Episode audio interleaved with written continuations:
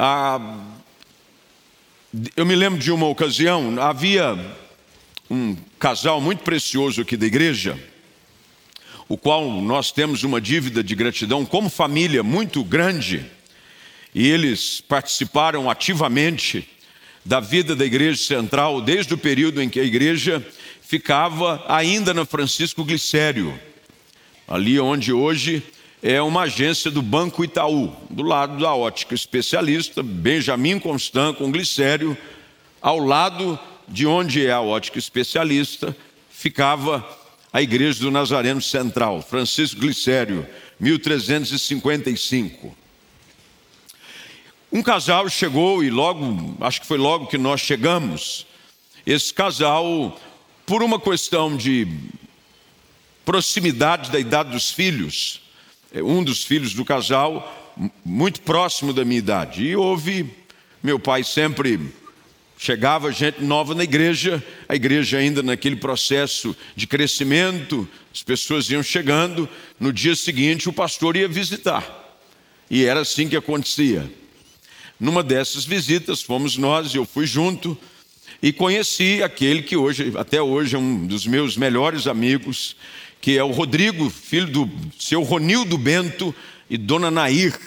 Durante muitos anos sentaram-se aqui, ó, sempre nos primeiros bancos, e o Senhor recolheu alguns anos atrás o nosso querido irmão Ronildo.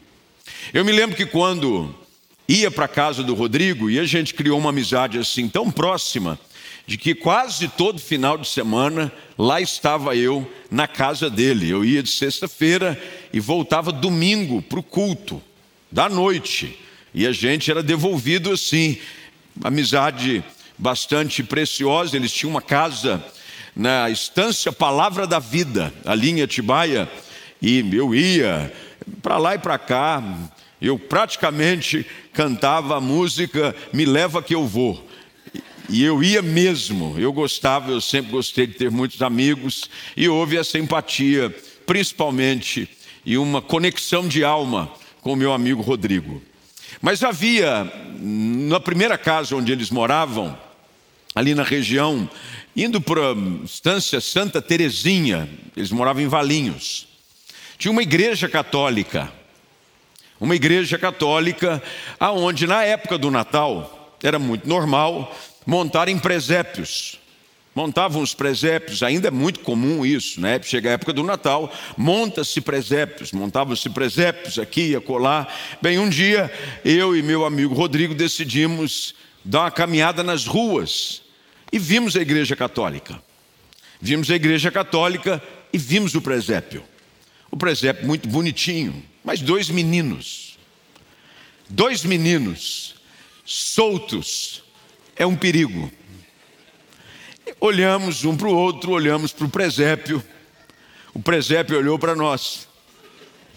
E nós fizemos é, uma mudança no presépio.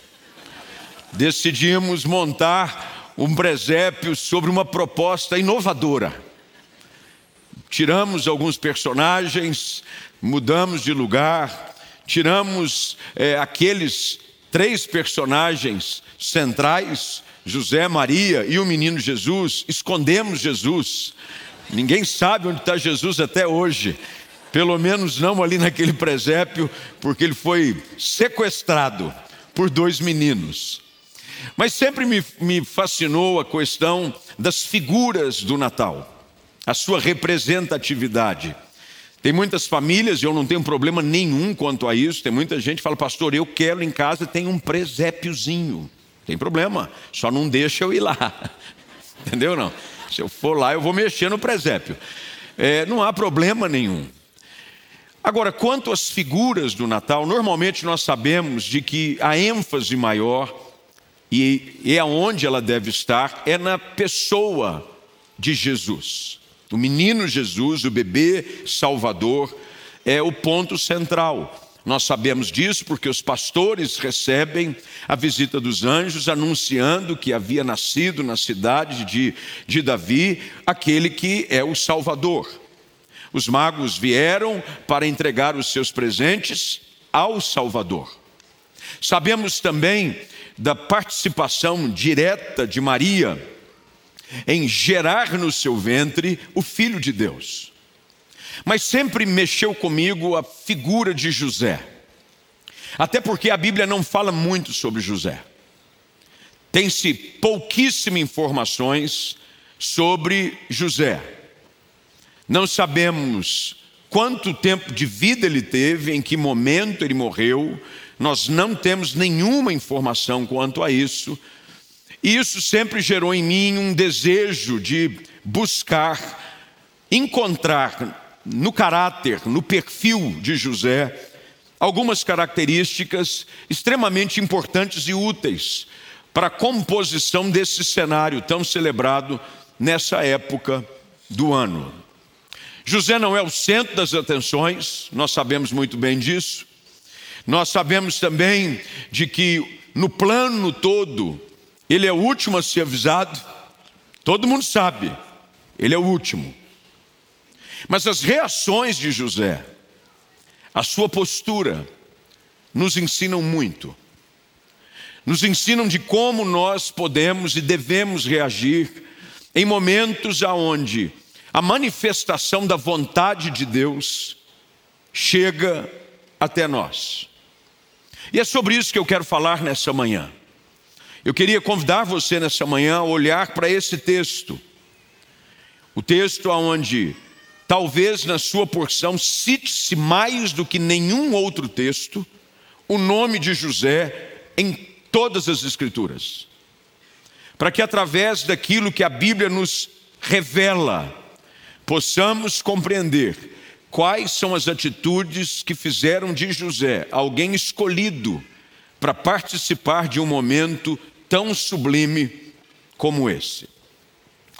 Talvez a primeira coisa que nós consigamos quase que imediatamente identificar ao ler o texto é de que José era um homem, e a Bíblia diz isso, ele era um homem justo. Primeira qualidade que a Bíblia fala a respeito de José é que ele era um homem justo. Agora eu quero que você entenda também de que os historiadores acreditam de que a idade tanto de José quanto de Maria eram adolescentes entrando na sua juventude. 15, 16, 17 anos. E aqui a gente vai aprendendo algumas coisas extremamente importantes. Primeiro, porque essa questão de justiça, do que é correto, o certo a fazer, é algo que provavelmente foi recebido como herança da sua própria casa. De casa nós recebemos valores que nós não conseguimos buscar do lado de fora. Os princípios que regem aquilo que é correto na nossa vida, de caráter, de moral, senso de justiça, o que se pode, o que não pode, a maneira como você deve tratar alguém, e você vai ver mais à frente que José não quer difamar Maria, mesmo na cabeça dele ter surgido provavelmente uma série de questões e perguntas, é prova de que José foi um homem bem criado, bem educado. Esses dias eu estive lendo um artigo que levantava a preocupação de alguns educadores quanto à qualidade moral que está se permitindo gerar, não fora de casa, mas dentro de casa. Dentro de casa houve um afrouxamento sobre questões ligadas a princípios morais, de valores do que é certo, do que errado. Sabemos bem de que José e Maria eles já estavam desposados, isso quer dizer de que eles estavam prometidos um ao outro em casamento. Eles não haviam casado ainda, mas eles estavam prometidos um ao outro em casamento. Mas sabemos também de que havia já produzido no coração de José e Maria, pelo menos a interpretação que o texto nos permite ter, de que havia um senso já desenvolvido no coração de José de respeito e amor para com Maria. Dentro dessa postura de um homem justo, de um homem reto, de um homem temente a Deus, porque ser homem não é uma questão de você alcançar mais anos de vida. Tem gente que tem muitos anos de vida, mas ainda não é homem. Homem de verdade. Homem de verdade se faz quando os valores, princípios que são corretos começam a se tornar uma prática presente e comum na sua vida. José, diante dessa situação, imagine você, ele preparando-se para casar, sonhando com seu casamento, de repente vem aquela que é a sua noiva e diz a ele: José, eu tenho algo para te dizer. Pois não, querida, pode dizer. Então, eu estou grávida. Como assim? Eu estou grávida. Cabeça de José Ó, chaleira pitano. E eu tenho mais para te dizer. Eu estou gravado do Espírito Santo. Para cima de mim, Maria. Porque nós criamos, obviamente, toda a mística do Natal, mas eu queria que você se colocasse dentro da situação real do relacionamento dos dois jovens despojados, é, desposados, prometidos em casamentos, apaixonados, fazendo seus planos de vida, pensando como seria, e de repente a conversa chega dessa maneira: não, é que um anjo, esses dias me visitou, e o anjo disse o seguinte: você está grávida, como poderá? Espírito Santo. Você vai dar à luz a um menino, e ele será o Salvador.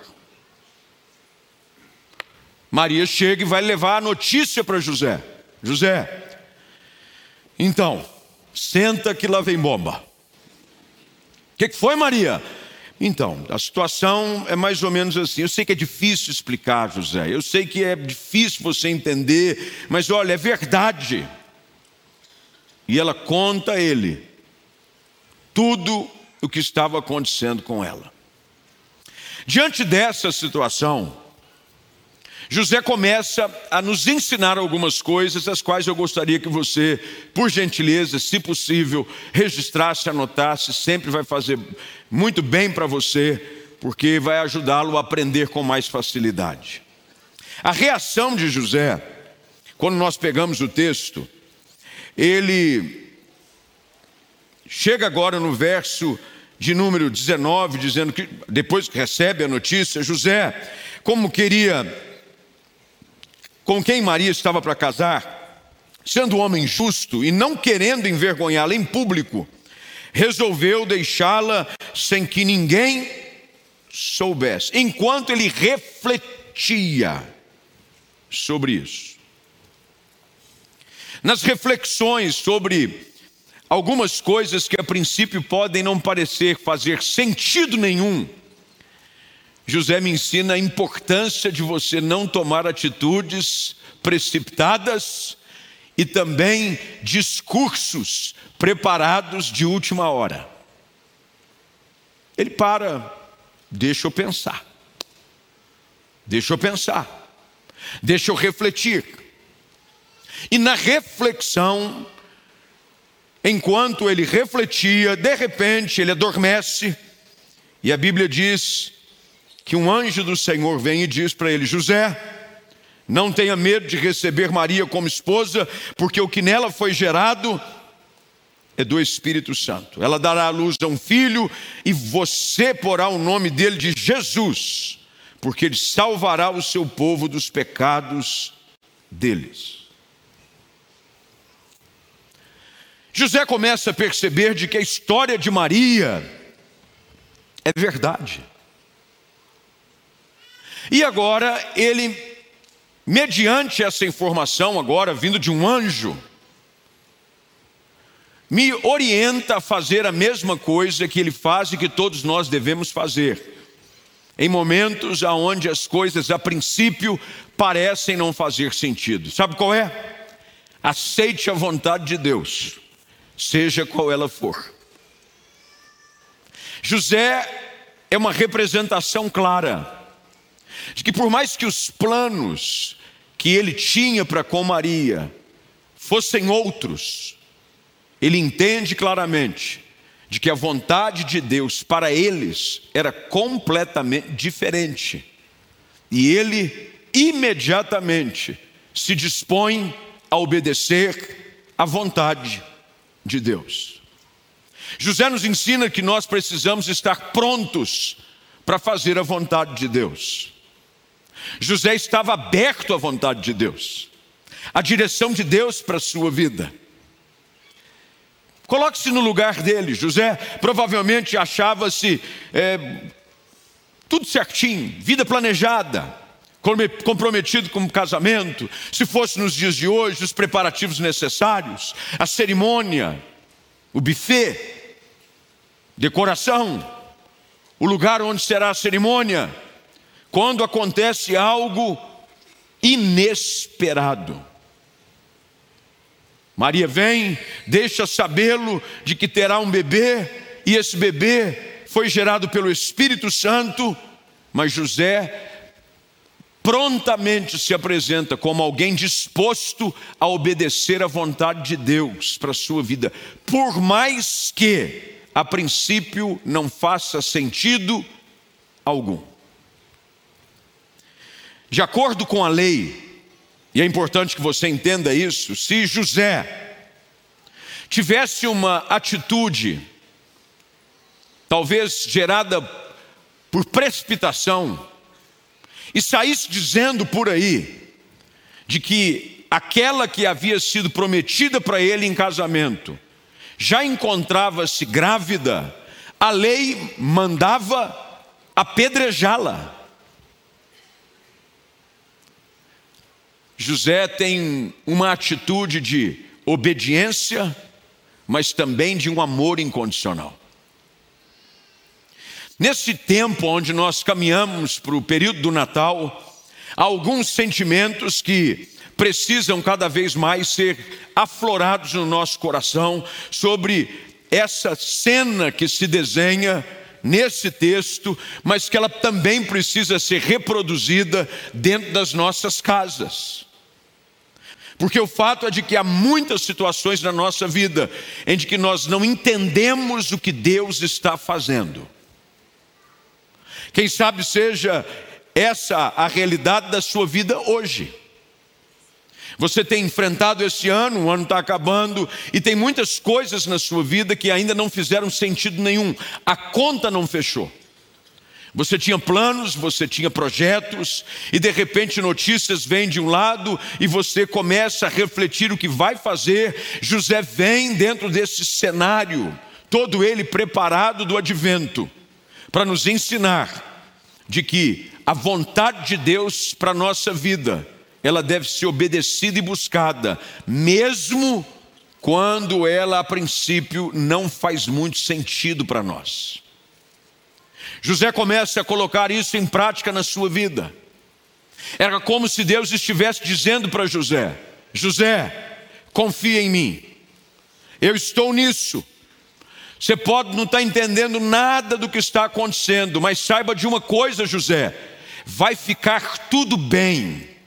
E o desfecho dessa história vai ser muito melhor e maior do que você consegue imaginar. Os planos de Deus, por vezes, são demais ousados para nossa compreensão e limitação humana.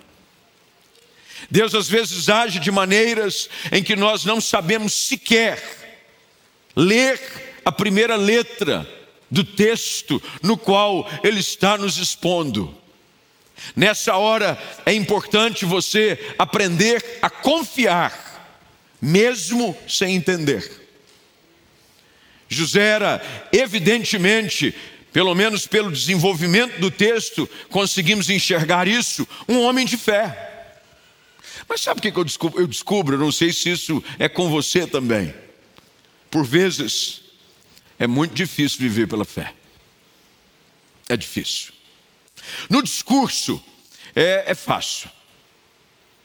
Se Deus sempre faz o que nós esperamos que Ele faça, bem, talvez não haja necessidade de exercício da nossa fé. Mas o ponto chave é quando Deus não faz o que esperamos, e ainda assim Ele espera que confiemos. É quando a gente olha para um cenário e diz: e agora? Como é que vai ser? O que eu vou. Eu tinha pensado numa coisa, eu esperava terminar o ano dessa maneira. Não, eu tinha planos, eu tinha projetos, eu tinha projetos para minha família, para o meu casamento, para os meus filhos, para minha empresa, para o ministério, para a igreja. Eu tinha. E você entra como uma pessoa justa. A justiça de José, ela revela a sua preocupação em fazer o que é certo. José em nenhum momento deixou de buscar aquilo que era o correto a ser feito. Mas também o que me deixa extremamente maravilhado com a atitude de José é de que, ao mesmo tempo em que ele é lógico, em que ele é justo, é que é uma pessoa sensata, ele também é aberto ao sobrenatural. Quando você consegue juntar essas duas coisas, e elas são raras de acontecer, normalmente pessoas que só exercitam a razão têm dificuldade para dar espaço ao sobrenatural de Deus na sua vida. Ele quer explicação para tudo. Mas o inverso também é verdade. Tem gente que é só sobrenatural. É tudo manto tudo é anjo, tudo é mistério. Para ele não tem lógica nenhuma, não tem lógica, é Deus. José consegue encontrar equilíbrio entre o bom senso, entre a razão, entre a justiça, mas manter-se aberto à manifestação do místico, do sobrenatural, Embora ele tivesse, e se estivesse no lugar dele, os teria também, uma lista de perguntas de pelo menos uns dois quilômetros para fazer, ele confiava e acreditava de que fazer a vontade de Deus era o melhor. José nos ensina de que, mesmo em meio às nossas dúvidas, vale a pena obedecer a Deus. Talvez nós fiquemos aqui pensando sobre o que teria acontecido se a atitude de José não tivesse sido a que ele tomou. Qual seria o desfecho?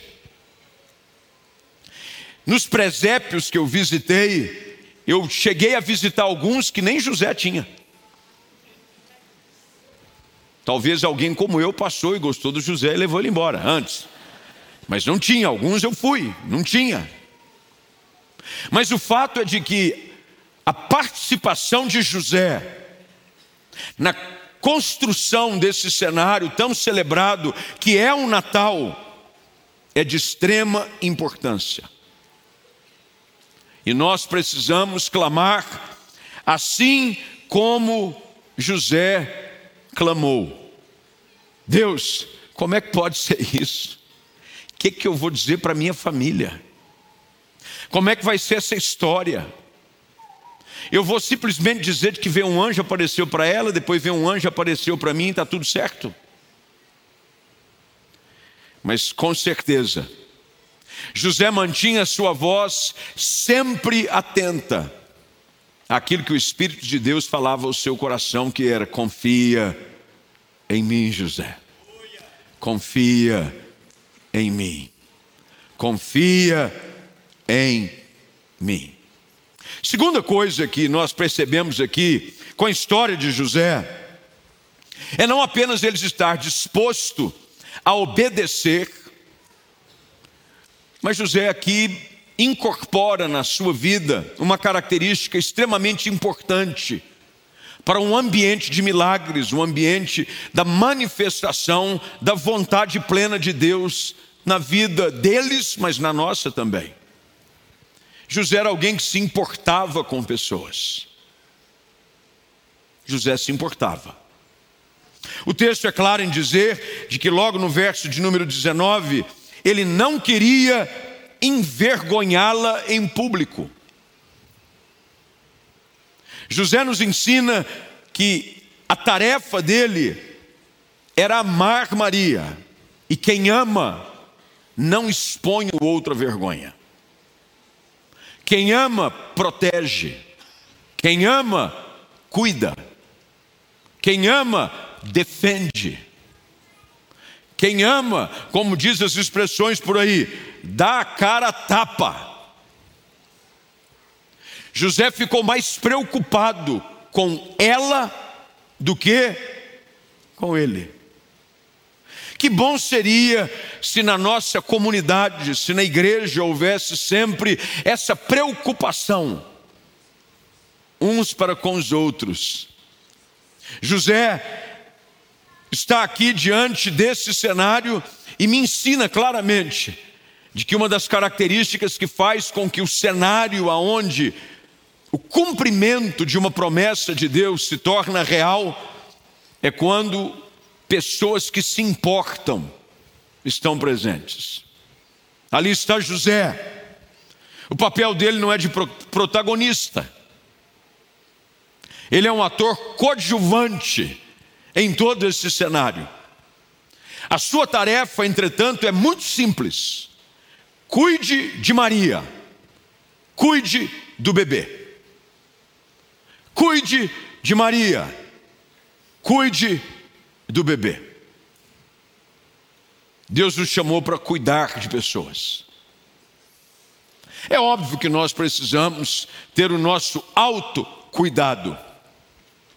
Mas não há marca maior que represente esse ambiente de graça, de advento, quando José entende de que é muito melhor você cuidar dos outros do que ser cuidado por alguém. Cuidar, zelar, proteger.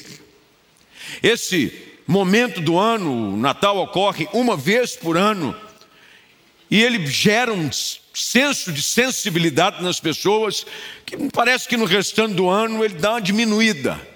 Chega nessa época do ano, todo mundo fica mais gentil. É o espírito natalino. Mas o espírito natalino, ele precisa fazer parte da vida daquele que ama a Jesus todos os dias do ano. Nós devemos, todos os dias do ano, entender de que a vontade de Deus, por mais que ela não faça sentido, ela é a melhor para a minha vida e eu tenho que estar disposto a obedecê-la. Este espírito natalino de obediência ao Senhor me faz entender também de que minha responsabilidade é cuidar de pessoas. É por isso que a igreja é um lugar de cuidado mútuo. A igreja é um lugar onde nós cuidamos uns dos outros.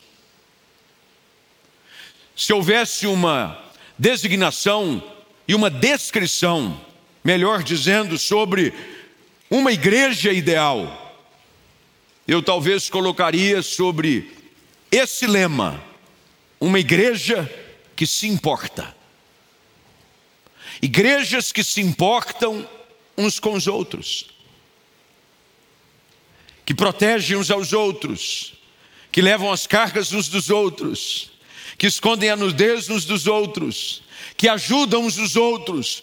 José mostra-nos aqui de que o Natal revela na sua vida também essa preocupação com o próximo, com o necessitado, José me ensina um terceiro ponto aqui, para a gente ficar dentro do nosso horário. É de que nós devemos estar sempre dispostos a dar mais do que Deus nos pede sempre. Veja, quando José é visitado por um anjo, ele diz: Olha, não, não despoje Maria, fique com ela, o que vai nascer é o Salvador. Fique tranquilo. Ótimo, beleza? É só não despojar? Estamos juntos, misturado, conta comigo. O que José talvez não sabia, e com certeza não sabia, é que depois que Jesus nascesse, ele teria que levar Maria e o bebê para o Egito. E ter que ficar no Egito separado dos seus familiares, longe da sua cidade natal, por um longo período de tempo. Ele não sabia das demandas que envolviam, talvez o custo que isso geraria, o quanto mais ele teria que trabalhar para se manter num lugar distante, a clientela era outra. Afinal de contas, ele era um carpinteiro, mas conhecido na sua cidade. Mas José me ensina de que nós devemos estar prontos a oferecer a Deus tudo aquilo que Ele nos pede. Nesse momento onde o Natal é marcado por receber presentes, Deus quer que através dessa história, desse texto tão maravilhoso, possamos aprender a estar dispostos a oferecer, a dar, a participar, mais do que simplesmente com coisas materiais a sua vida, o seu tempo, aquilo que tem valor para você. O que José nos ensina é de que o Senhor está pedindo algo, mas você tem que estar disposto a dizer algo ainda mais para Ele. José disse: Senhor, o Senhor pode ter a minha vida, todo o meu tempo, até o final, eu vou obedecer e vou me oferecer a cumprir aquilo qual o Senhor me chamou a fazer. Talvez o maior presente de todos para o Senhor nesse momento seja o desejo do Senhor de desenvolver no nosso coração, como igreja, como indivíduos, exatamente essas características que compõem o cenário do nascimento do nosso Salvador que Jesus seja recebido num ambiente aonde pessoas, homens e mulheres, tenham as características de José muito bem impressas na sua vida. Gente que está disposto a obedecer, mesmo sem entender.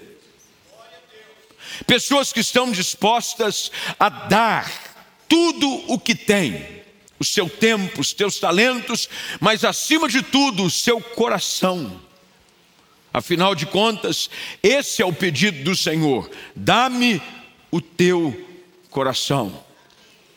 E que Deus encontre entre nós, como igreja, um povo que se importa uns com os outros, que leva as cargas uns dos outros, que se necessário for andar uma milha, duas milhas com você, eu vou. Para que você seja abençoado através da minha vida, porque o que Deus me chamou para ser é bênção na sua vida. Deus nos colocou juntos como igreja. E Deus nos colocou nessa cidade para que sejamos bênção na vida uns dos outros, mesmo que isso custe para nós um esforço maior, porque para sermos abençoados custou muito ao Filho de Deus custou a sua própria vida, para que através do sacrifício de Jesus Cristo, eu e você tenhamos diariamente, continuamente, bênçãos celestiais sem medida. Que Deus nos ajude a olhar para essa história agora sobre essa ótica. Homens e mulheres que estão dispostos a obedecer a Deus e a fazer do Natal um cenário com várias pessoas cheias dessas características, obedientes a Deus, abertos ao sobrenatural, preocupados uns com os outros e oferecendo para o Senhor sempre o seu melhor.